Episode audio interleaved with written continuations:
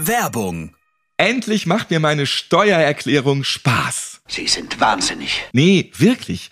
Mit Steuerbot muss ich diesen ganzen Haufen voller Rechnungen, Behörden und Versicherungsnachweisen nicht monatelang prokrastinieren und sie dann sowieso wieder irgendwohin verlieren. Habt ihr zufällig die ECE-Fahrten zu drei Podcast-Aufnahmen gesehen? Ja, da geht schon los. Ich erledige meine Steuererklärung komplett im Chat. Das ist dann quasi wie ein Steuerberater bei WhatsApp. Steuerbot unterstützt euch jederzeit. Es ist kein Steuerwissen erforderlich. Nach ungefähr 20 Minuten seid ihr mit eurer Steuererklärung fertig und alles kann ans Finanzamt übermittelt werden. Ja, das macht übrigens auch Steuerbot für euch. Über die offizielle Elster-Schnittstelle, ganz ohne Papier, fertig. Und ich fühle mich dann immer sehr frei. Wenn es doch mal komplizierter wird, antwortet euch Steuerbot innerhalb von 24 Stunden.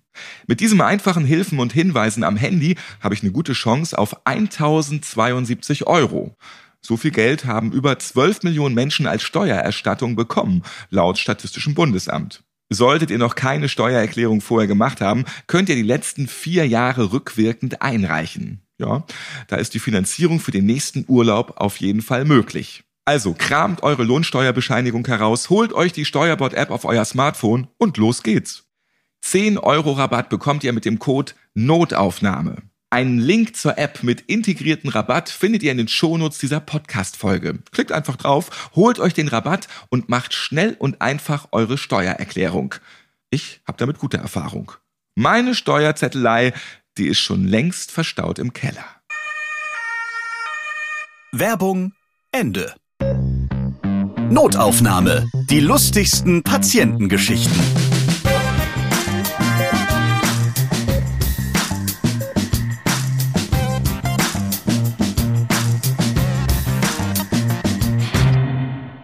Hallo, hier ist wieder der Mann, der euch die lustigen Geschichten bringt, die Ärztinnen und Ärzte und alle aus der Pflege mit ihren Patientinnen und Patienten erleben. Ich bin Ralf Potzus und ich freue mich, dass ihr jetzt auch wieder dabei seid. Ich bin in Berlin bei Öke Juvansch und vielleicht kennen dich noch einige von Notaufnahme. Es ist schon über vier Jahre her, So dass wir das schon. erste Wow. Mal tatsächlich eine Folge gemacht haben. Eine der ersten Folgen, das ist doch krank Berlin. Ja, die legendäre Folge mit dem Penisringmann. Wir Ja, erinnern uns ja, noch. Ja, ja. das haben wir sehr Immer noch ausführlich ein, ein erzählt. Running Gag auch unter Freunden. Klar, natürlich, weil das ist der Typ, der den Penisring nicht mehr abkriegte. Das war so ein ganz massives Teil Ah, und am Ende Arme. musste das richtig rausgeflext werden und es waren ganz viele Menschen da, die, Feuerwehr Feuer, die. Berliner Feuerwehr ist echt einer der härtesten. Ne? Wenn die kommen, dann oh, Die kannst Frage, du. wer war härter? Die Berliner Feuerwehr oder der Penismann? Ja. So, eine der beliebtesten Folgen übrigens auch bei Notaufnahme. Und da gibt's auch ein paar, wirklich nur ein paar, die sich damals. es eigentlich Kritiken gegenüber? Ja. Also wurden Kritiken geäußert? wollte ich gerade Ähm, sagen, es gab da so ein, so ein paar, die äh, haben sich darüber aufgeregt, dass der Moderator so infantil ist und da so viele Peniswitze gemacht hat und sich wie so ein kleiner Junge einen weggekichert hat. Fandst du das auch so, Öko? Nein, habe ich überhaupt nicht empfunden. Du warst relativ neutral und hast einfach nur ein paar Fragen gestellt. So wie es sich eigentlich für einen Moderator gehört. Wir hatten sehr viel Penisspaß auf jeden Fall, das kann man festhalten. Und ich halte auch diesen Ring immer noch in Ehren in dieser Ja. Folge. Ja, wir Ja. kennen uns selbst ja auch schon sehr lange, sind auch befreundet und dann kann man auch so reden, wie wir da geredet haben. Genau, also wie Freunde sich halt unterhalten. Und da muss man jetzt nicht das irgendwie persönlich nehmen oder falsch verstehen oder wie auch immer.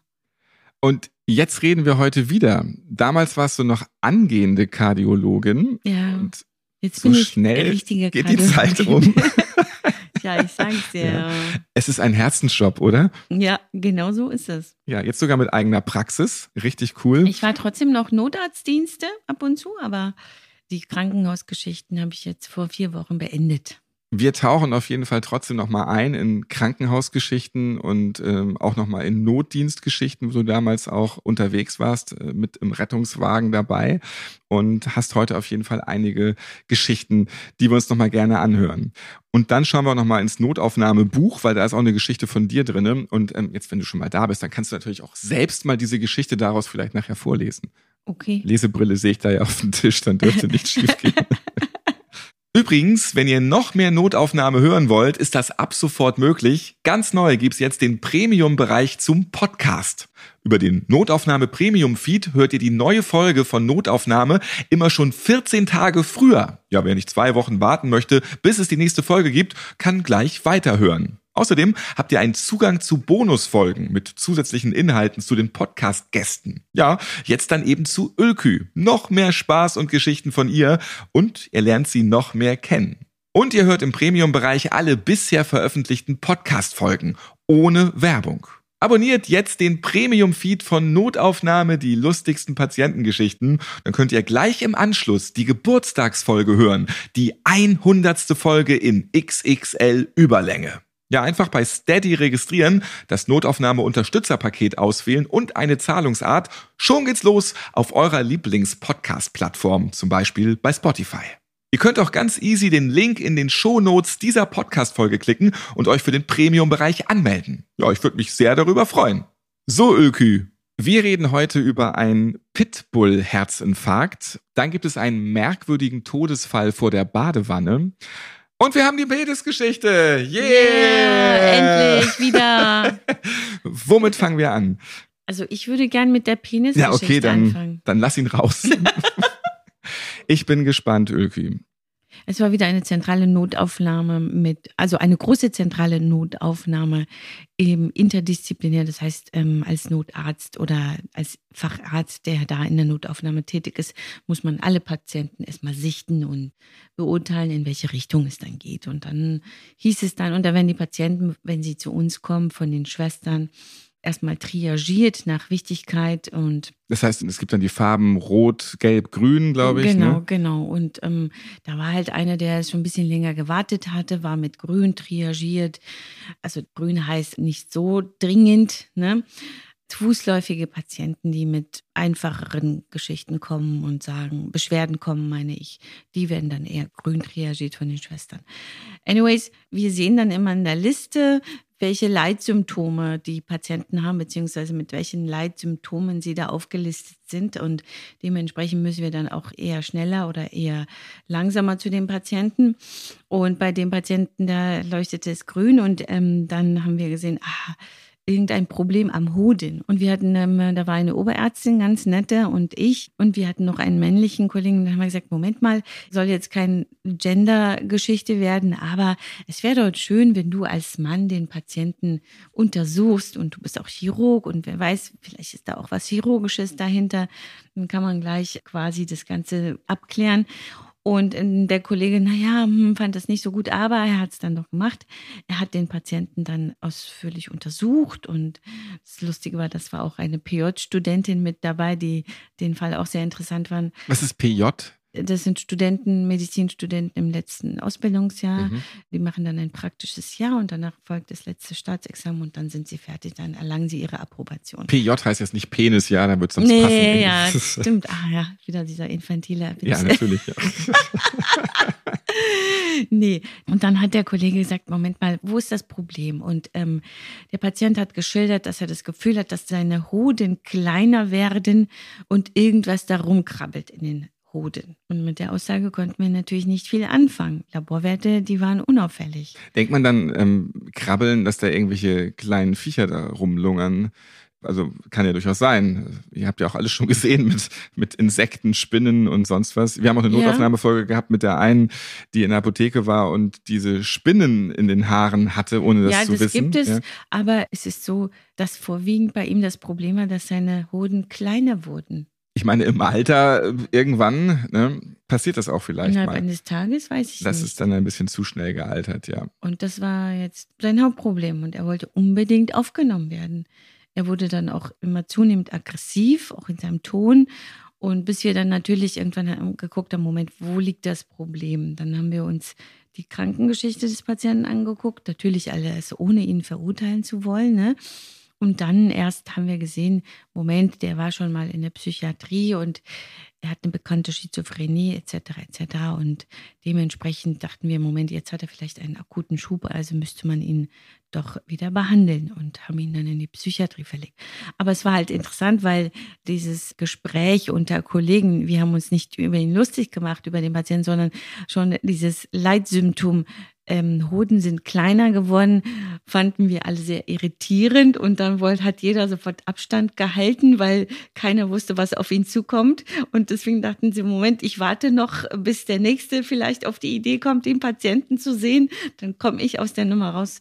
So ähnlich war das. Und dann. haben nicht deine Kolleginnen und Kollegen gemeint, hier, Öko, das ist doch ein Klassikerfall für dich, äh, wenn jemand dann was mit Hoden oder Penis ähm, Nein, richten aber kann, ich, ich dann hab, du. Daraufhin habe ich meinen Kollegen gesagt, Moment, Leute, es gibt da einen Podcast und da war ich schon mal und habe schon ein Interview gegeben und dachte dann, Moment, wenn euch was auffällt, bitte sofort Bescheid geben. Ich muss mir so ein paar Sachen aufschreiben. Und jetzt kommen wir zum Pitbull-Herzinfarkt.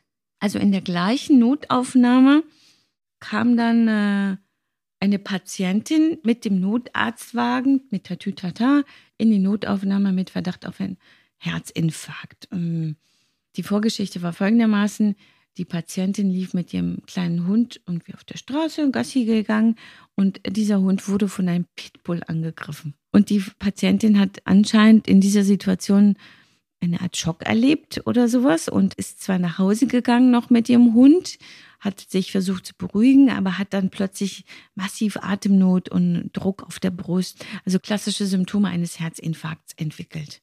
Und daraufhin äh, rief sie die Feuerwehr an. So. Dann kam sie zu uns und wir fragten sie. Warum hat sie die Feuerwehr angerufen und nicht den Notarzt? Naja, die 112 ist ja auch die Feuerwehr. Ja. Da ruft man immer. Dann entscheiden die, ob ein Feuerwehrmann kommt oder ein Notarzt. Es kam der Notarzt. dann kam die und äh, leider kam doch das Löschfahrzeug und alle waren damit nicht glücklich. Ja. Um, und das EKG war zum Glück unauffällig, aber wir haben dann, wir dachten, oh, Moment, also was hat sie denn jetzt? Mein Gott, nur ein bisschen Stress. Hm. Dann haben wir aber in den Laborwerten doch festgestellt, dass sie erhöhte Herzenzyme hat. Und daraufhin haben wir sie ins Katheterlabor geschickt. Also Tatsache, sie hatte einen, das ist kein typischer Infarkt im klassischen Sinne, aber das ist, ähm, das nennt sich Takotsubo-Kardiomyopathie. Das klingt wie so Takeshis Castle so ein bisschen. Ja, also 1991 hat ein Japaner das ah, ja. erste Mal das beschrieben und in der Bildgebung sieht das Herz so aus, wie eine Tintenfischfalle und deswegen hat der Japaner das halt so beschrieben. Heißt auch Synonym für Broken Heart Syndrom oder Stressinfarkt. Und dann ist das halt herausgefunden worden bei der Untersuchung. Erfreulicherweise war das dann doch nicht so schlimm alles. Aber die Vorgeschichte war interessant für uns. Und wir haben das erstmal so, hm, na ja, der Hund und oh, ein bisschen Stress. Aber siehe da, tatsächlich auch solche Situationen und solche emotionalen Belastungssituationen können doch zu ausgeprägten Symptomen führen. Das heißt, wenn man sich mal so richtig aufregt auch, kann das vielleicht auch passieren. Oder man, man erschrickt sich ganz doll im Straßenverkehr. Also jetzt habe ich ja panische Angst, dass ich diesen Tintenfischherzkram kriege, weil man sich ja doch schon mal irgendwie über irgendwas aufregt oder sich erschreckt. Ne? Na, wenn du ein Hypochonder bist. Ja, das ist ja nun mal so. Und also, also ähm, Männer können auch betroffen sein, aber es sind meistens Frauen mittleren Alters, die extremen Stresssituationen ausgesetzt sind oder extremen emotionalen Belastungen, wie der liebste Ehemann ist verstorben oder der Sohn oder den Kindern ist was passiert. Also es ist ja nicht keine Sache, die du jetzt für eine Sekunde hast, sondern es ist eine lange Belastungssituation. Das kann natürlich von Minuten und Stunden kann man schon reden, aber ähm, das muss eine unerhöhte Ausschüttung von Stresshormonen sein. So. Also eine kleine Schrecksituation, glaube ich, nicht. Kann passieren. Ich äh, will meine Hand nicht ins Feuer legen. Es gibt nichts, was es nicht gibt in der Medizin, deswegen, aber eher unwahrscheinlich, keine Angst. Du wirst schon keine Takotsubo-Kardiomyopathie bekommen. ich würde es auch nie aussprechen können. Also insofern, äh, Herr Doktor, ich glaube, ich habe eine Taco-Tika. Ich glaube, ich habe was mit dem Tintenfisch. Genau, und wenn du mal im Krankenhaus bist, denk dran, erwähne das. Natürlich. Auch das werde ich jetzt noch erwähnen, wenn ich mal im Krankenhaus bin.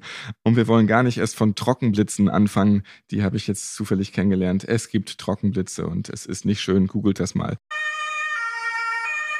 Werbung. Puh. Urlaub ist dieses Jahr mega teuer. Zum Glück schenken euch die Urlaubspiraten jetzt eine unvergessliche Reise. Ja, gar nichts bezahlen ist ganz angenehm, oder? Erlebt die Seychellen und ihre faszinierende Unterwasserwelt im türkisfarbenen Meer. Schwimmen, schnorcheln und tauchen und das mit bunten Fischen, Riesenschildkröten, auch mit Haien. Dazu ein prähistorischer Urwald mit einzigartigen Pflanzen und Tieren. Natürlich gibt's auch Palmen und einen herrlichen weißen Strand. Ihr werdet unvergessliche Erinnerungen sammeln. Gönnt euch jetzt eine Woche voller Abenteuer für zwei Personen, inklusive Flug und Hotel. Installiert einfach die Urlaubspiraten-App, öffnet sie, meldet euch dort an und aktiviert die Benachrichtigungen.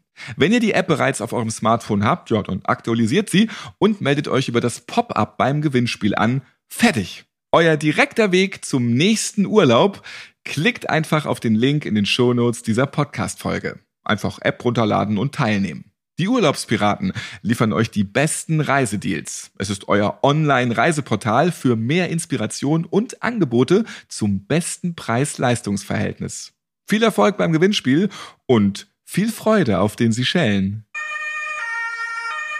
Werbung Ende. Jetzt reden wir noch über eine Geschichte von dir, die auch im Notaufnahmebuch steht. Ne? Es gibt ja zufällig zu diesem Podcast ein Buch, ne? das kann ich euch nur wärmstens empfehlen. 208 Seiten mit den lustigsten Geschichten, ganz viel, was auch noch nicht im Podcast tatsächlich stattfand. Und zwar ist das die Geschichte, der hat doch einen Sprung in der Schüssel und das ist im Kapitel von Bereitschaftsdienst, ärztlicher Bereitschaftsdienst. Und jetzt, wenn schon deine Geschichte hier im Buch ist, dann kannst du die auch einfach mal selbst mal vortragen, würde ich sagen, oder? Okay. Als sie das Zimmer, also damit bin ich dann gemeint, eines Patienten betrat, sah sie, dass dieser auf seiner Bettkante saß, vor sich eine Waschschüssel voller Wasser auf einem Tisch und in der Schüssel sein Kopf steckte, komplett untergetaucht. Die ebenfalls als Notärztin ausgebildete Frau erkannte sofort die Extremsituation und ihr Helferhebel wurde reflexartig aktiviert. Sie wollte den Mann blitzschnell vor dem Ertrinken retten, raste auf ihn zu und riss seinen Kopf und Oberkörper ruckartig aus der Waschschüssel heraus. Schließlich haute sie ihm links und rechts eine runter und warf ihn aufs Bett. Als sie gerade mit der Reanimation beginnen wollte, also natürlich total Adrenalin gesteuert das Ganze, stöhnte der vollkommen perplexe Patient, Frau Doktor, was machen Sie mit mir? Was ist denn los? Die nun ihrerseits überraschte Lebensretterin stellte irritiert fest, dass ihr vermeintliches Ertrinkungsopfer wach war und wunderte sich über die regungslose Kopfüberhaltung in der Waschschüssel. Der knapp einer Herzdruckmassage entgangene klärte auf, dass ihm gesagt worden sei, er solle sich bitte frisch machen ich meine, der Patient war wirklich, er hatte tagelang nicht geduscht und hat sich auch sehr ungern gewaschen. Insofern war das die Order von mir persönlich übrigens. Er möchte sich heute an diesem Tag waschen. Zu der Visite vor allem war es mir wichtig, dass er mal ordentlich gewaschen ist. Und dann, angesichts der eingeschränkten Möglichkeiten in seinem Raum, empfand er das generelle Antlitzabtauchen als die beste Wahl. Nachdem beide die Schrecksituation überwunden hatten, lachten sie minutenlang schallend. Die Vitalfunktionen des Schüsselschrecks waren übrigens vollkommen in Ordnung und er konnte nach der Behandlung das Klinikgelände blitzsauber wieder verlassen. Ist auch komisch, deine eigene Geschichte aus dem Buch vorzutragen. Ja. Und warum um alles in der Welt, Ölkü, hast du ihm links und rechts eine geschallert?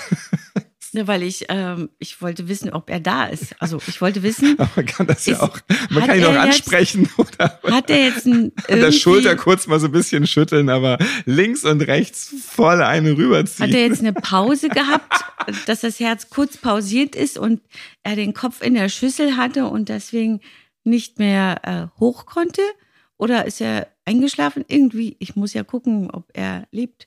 Ölkü drescht einfach drauf los. Ja, aber alles gut, das ist ja die Hauptsache.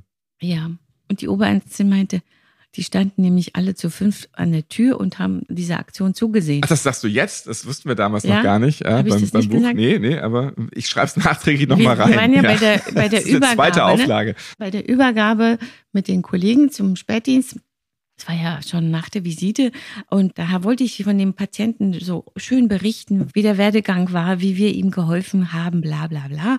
Und dann standen wir zu fünft an liegt dieser er Tür rum in der Schüssel, und verdammt. Er, genau, und sein Kopf lag in dieser Schüssel und alle standen nur und haben geguckt. Dann meinte die Oberärztin auch, also Frau Juwand, Sie waren so geistesgegenwärtig, unglaublich, wie schnell Sie reagiert haben. Und dann das, ich so, ja, also ja, es war so, war natürlich ein bisschen peinlich, aber im Gegenteil, mein Gott, ich hätte, wenn da was gewesen wäre, hätte ich ihn retten können. Du hast So. doch gedacht, verdammt, der macht alles kaputt. Jetzt habe ich das so schon Ja, erzählt. Jetzt ja. liegt er da in der Schüssel rum. Das kann doch wohl nicht angehen. Steh auf, Ja, verdammt. Ja. Notaufnahme, die lustigsten Patientengeschichten. Das Buch zum Podcast gibt es überall, wo es Bücher gibt und auch online. Könnt ihr auch einfach in den Shownotes direkt die Verlinkung klicken, wenn ihr mögt. So, jetzt haben wir aber noch eine Geschichte, die ist auch ein bisschen tragisch, das schon mal als Disclaimer vorweg. Und wenn Menschen mit dem Thema Suizid gar nicht umgehen können oder stark depressiv sind, dann sollten sie vielleicht jetzt diese Geschichte nicht anhören. Wir erzählen sie jetzt aber, weil auch das gehört zu einem unterhaltsamen Podcast dazu, weil es ist das tägliche, was man halt erlebt, gerade im Rettungsdienst und im Notdienst. Vielleicht erzählst du am besten mal, worum es geht. Die Nachbarn einer Patientin ähm, hat uns gerufen, weil die Patientin wohl leblos aufgefunden wurde. Wir kamen dann an, bemerkten aber, dass die Patientin schon auf dem Boden lag, in ihrem Badezimmer. Das war in einer ganz normalen Wohnung irgendwo. Ihr wolltet Ganz normales Haus, ganz äh, akkurat, sauber, picobello, alles fein. Also die Dame hat, war um die 80 Jahre alt, hat alleine gewohnt, war aber depressiv äh, wohl schon seit Jahren. Und ich habe noch nie so eine saubere, ordentliche Wohnung gesehen, muss ich ganz ehrlich zugeben. Wir sind jetzt gerade bei dir und ich muss sagen, ja, Geht so. ja, ich weiß nicht, ob ich das mit 80, Das ist- wahrscheinlich werde ich, ich mit krieg's 80 jetzt ja auch total nicht hin. Nee. schummrig und krieg überhaupt nichts gebacken und naja, egal. Auf jeden Fall ähm, sei wohl eine sehr nette Dame gewesen, aber halt depressiv und sie lag dann vor dem Waschbecken schon auf dem Boden und wir hatten die Vermutung, dass die Patientin ähm, Suizid begehen wollte, weil sie dementsprechend einige Dinge vorbereitet hatte, aber wahrscheinlich hat sie, bevor sie Suizid begehen konnte, einen Herzinfarkt gehabt. Es muss einige Minuten vorher gewesen sein. Dinge entscheiden sich auch von alleine. Ja, ne? das Schicksal wollte am Ende nämlich doch, dass es ein natürlicher Tod Genau, wird, tatsächlich. genau. Ja. Vielleicht hat die auch diesen Tintenfisch da. dem Vielleicht hat sie das gehabt, vielleicht hat Ja. sie aber es aber auch gemerkt, dass es soweit ist für sie und kann auch sein. Also wir waren zufrieden, weil sie für uns zwar im Rahmen eines natürlichen Todes gestorben ist, aber letztendlich in so einem Fall muss man trotzdem die Polizei rufen etc. etc., um sicher auszuschließen, dass da nichts anderes dahinter steckt, weil sie hatte ja alleine gewohnt. Wer weiß, ob da jemand eingebrochen ist, wissen wir alles nicht.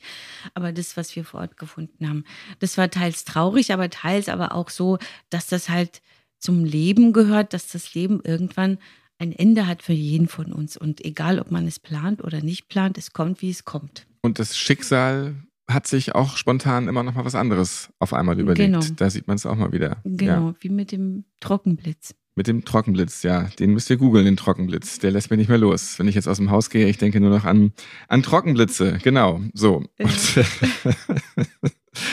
Ökü, das war schön, mal wieder mit dir gesprochen zu haben. Dankeschön. Ja, auch Mit so nach ähm, vier Jahren schöne Zeit, die da ins Land gegangen ist auf einmal auch Ja. und so. Und wir werden auch nicht jünger. Leider. Jetzt aber bist du gestandene Kardiologin mit Ja. eigener Praxis. Also Ja. das hat sich in der Zeit halt dann auch schon schön verändert und ich wünsche dir dabei ganz viel Freude Vielen Dank. und wenig Tintenfisch. Ich denke, es wird kommen bald. Warum? Weil es so viel Stress noch ist jetzt, ja. Ja, also das Gute ist, ich bin ja in Brandenburg noch dazu und in Brandenburg kommen die Menschen nicht sofort in die Klinik, sondern erst, wenn es richtig schlecht ist. Also ne, Das musst du noch kurz erzählen, das Phänomen, genau, ähm, weil du nun ja auch viel rumgekommen bist. Also du hast in einigen Städten und auch im Land praktiziert, beziehungsweise warst dann da auch immer on Tour. Und so im typischen Berlin-Mitte-Ding, was sind das hauptsächlich für Patientinnen und Patienten? die Berlin ist schlimm. Also da kommen die Leute wegen jedem Furzelding, so. Ja, das bin ich Finger dann auch zum Beispiel so. Ja, genau. Augenbraue, Augenbraue schief Nein, gezupft. das bin ich nicht. Oder